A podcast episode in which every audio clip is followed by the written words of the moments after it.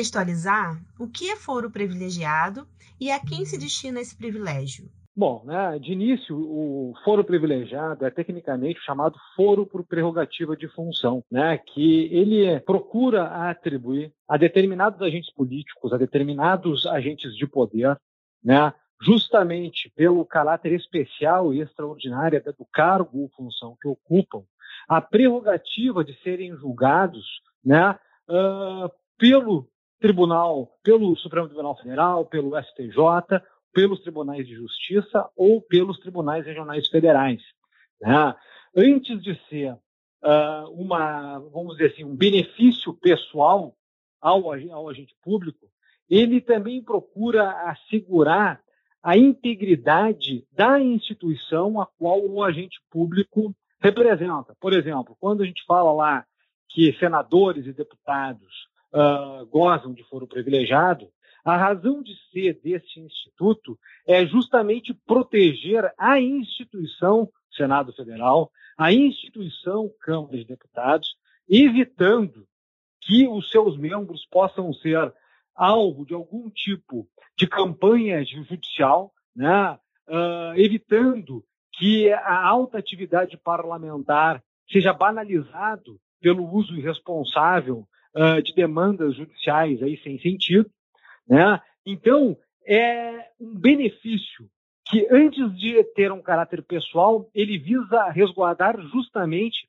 a institucionalidade do poder, que deveria ser usado em circunstâncias absolutamente especiais e extraordinárias, mas que no Brasil essa questão aí do foro preventivo de função acabou banalizada e hoje aí se estende para praticamente aí fica entre há estudos aí que projetam que o foro uh, privilegiado no Brasil beneficia entre 22 mil a 37 mil pessoas, né? Então, uh, vamos dizer assim, é um privilégio que acabou, vamos dizer assim, seria um benefício legal para a institucionalidade que se transformou num privilégio para determinadas classes de poder. O Brasil é o país com o maior número é, de pessoas com foro privilegiado. Como isso impacta na justiça brasileira, tanto no andamento dos processos quanto na imagem da instituição? Ah, vamos lá, né? É, o Brasil é um caso à parte, né? O foro privilegiado é mais uma jabuticaba brasileira. Né? A gente analisando o direito comparado, aí os países ah, estrangeiros, né? O Reino Unido não tem, Estados Unidos não tem, Canadá não tem, Alemanha também não tem. Na Itália, só o presidente goza de foro por relativo de função.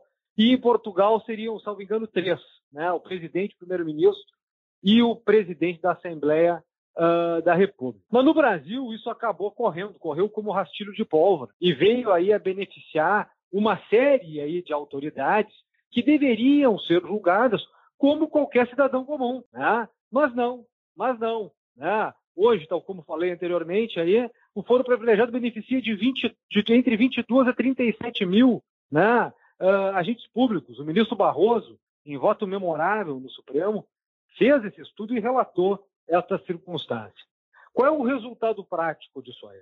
Isso torna uh, o sistema de repressão criminal uh, disfuncional e ineficiente e acaba gerando o que? O aumento da impunidade. Porque as cortes uh, superiores, especialmente, elas não têm a natureza, não faz parte delas analisar fatos, provas, fazer toda a instrução, coletar, ouvir testemunhas, requerer documentos, etc. E, tal. e isso, essa demora, como as cortes superiores não têm uma estrutura funcional própria para esse tipo uh, de processo de coleta de provas, de documentos, etc. E tal, uh, acaba fazendo com que os processos sejam morosos. Vamos lembrar que é questão do mensalão, em que o Supremo foi lá e julgou, né, fato famoso aí, que condenou aí uma série aí de figurões da República. O Supremo levou 69 sessões para julgar o mensalão, como se nessas 69 sessões também não, não, não tivessem outras matérias fundamentais relevantes para a Corte se pronunciar. Então,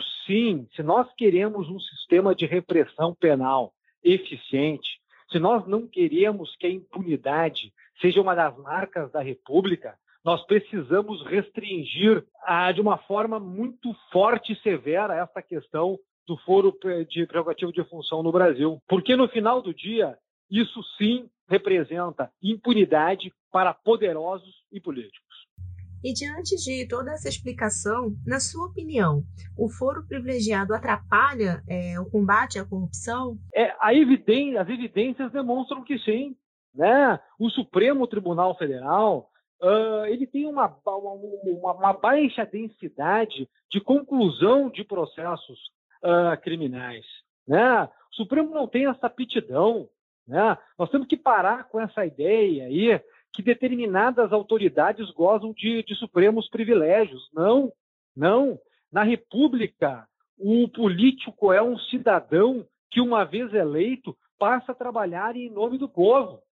Logo, se na eventualidade de ele cometer algum delito, praticar algum crime, ele deve responder tal qual aquele que o elegeu.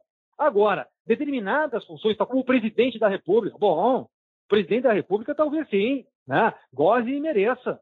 Né? Agora, deputados e senadores, por favor, por favor. A grande questão aqui é que se jamais, jamais se pensou que nós chegaríamos a viver uma quadra histórica em que nós teríamos um sistema corrupto de poder, em que inúmeros políticos seriam alvo de demandas criminais, né? Mas o fato é que aconteceu. O fato é que aconteceu. E mais, se os hábitos fossem outros, a simples existência de uma denúncia criminal recebida pelo Poder Judiciário já seria alvo de quebra do decoro parlamentar. Ou será que é algo que enobrece um político, um parlamentar, a existência de um processo crime contra Z? É claro que não. Então, se nós uh, realmente privilegiássemos o princípio da moralidade pública, tal como disposto no artigo 37, né, uma vez recebida a denúncia criminal, né, o político deveria se afastar da vida pública e responder o processo, porque uma vez comprovando a sua inocência, postulasse novamente algum cargo eleitoral. Mas infelizmente não funciona assim.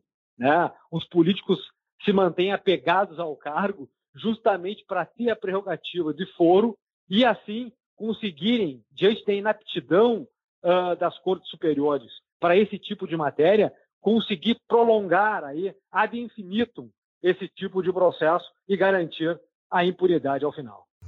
E o que é preciso ser feito para acabar com o foro privilegiado? A reforma política é um caminho? Primeiro, utilizando uma expressão aí muito comum, é primeiro é preciso ter vergonha na cara. O Brasil precisa recuperar a capacidade de se indignar, de não tolerar determinados desmandos, de não mais aceitar a imoralidade desbragada. E os parlamentos brasileiros também não podem mais aceitar políticos que estão aí sendo processados por uma penca de processos criminais. Isso agride a moralidade administrativa, isso agride a moralidade pública e sim tisna o decoro parlamentar. Então, os próprios parlamentos deveriam reagir e não aceitar né, parlamentares que gozam né, desse tipo aí de folha corrida. Aliada a essas questões aí de mudança do ambiente político, nós temos que ter um sistema penal um sistema processual mais simples. Né? Este, este sistema aí escalonado de, de, de até quatro instâncias no Brasil, isso aí é um convite para a impunidade, é um convite. Infelizmente, a gente está vendo aí que parece que determinados CPFs no Brasil gozam de tratamento diferenciado, são recebidos com um tratamento com tapete vermelho junto às cortes superiores. E, por sua vez, o cidadão comum fica aí, uma vez quando tem um processo justo, né, uma reivindicação justa contra si, muitas vezes aí cai aí no redemoinho de questões processuais e vê o seu, o seu direito se perder. Né? Então, nós temos que simplificar o sistema processual, nós temos que diminuir a, a, a fúria recursal, temos que diminuir, temos que garantir a autoridade das decisões de primeiro e segundo grau. O Brasil tem um poder judiciário institucionalizado. Esta é a questão. Nós não vamos respeitar a autoridade dos juízes, nós não vamos respeitar os bilhões que são gastos para custear o sistema judicial brasileiro. Então, se nós vamos respeitar, todo mundo deve fazer parte desse mesmo sistema. Temos que acabar com essas castas. Então, um pouco mais de vergonha na cara, simplicidade processual e dar poder aos, aos juízes de primeiro e segundo grau para que exerçam e façam cumprir as suas decisões. Os tribunais superiores são instâncias de legalidade, que somente em casos excepcionais avocam para si a responsabilidade de aplicar o direito federal à espécie ou a Constituição da República, e não de uma forma reiterada, desregrada, como tem sido feito, que passa para o cidadão uma imagem de total insegurança jurídica num país que faz aí privilegiar a impunidade reinante.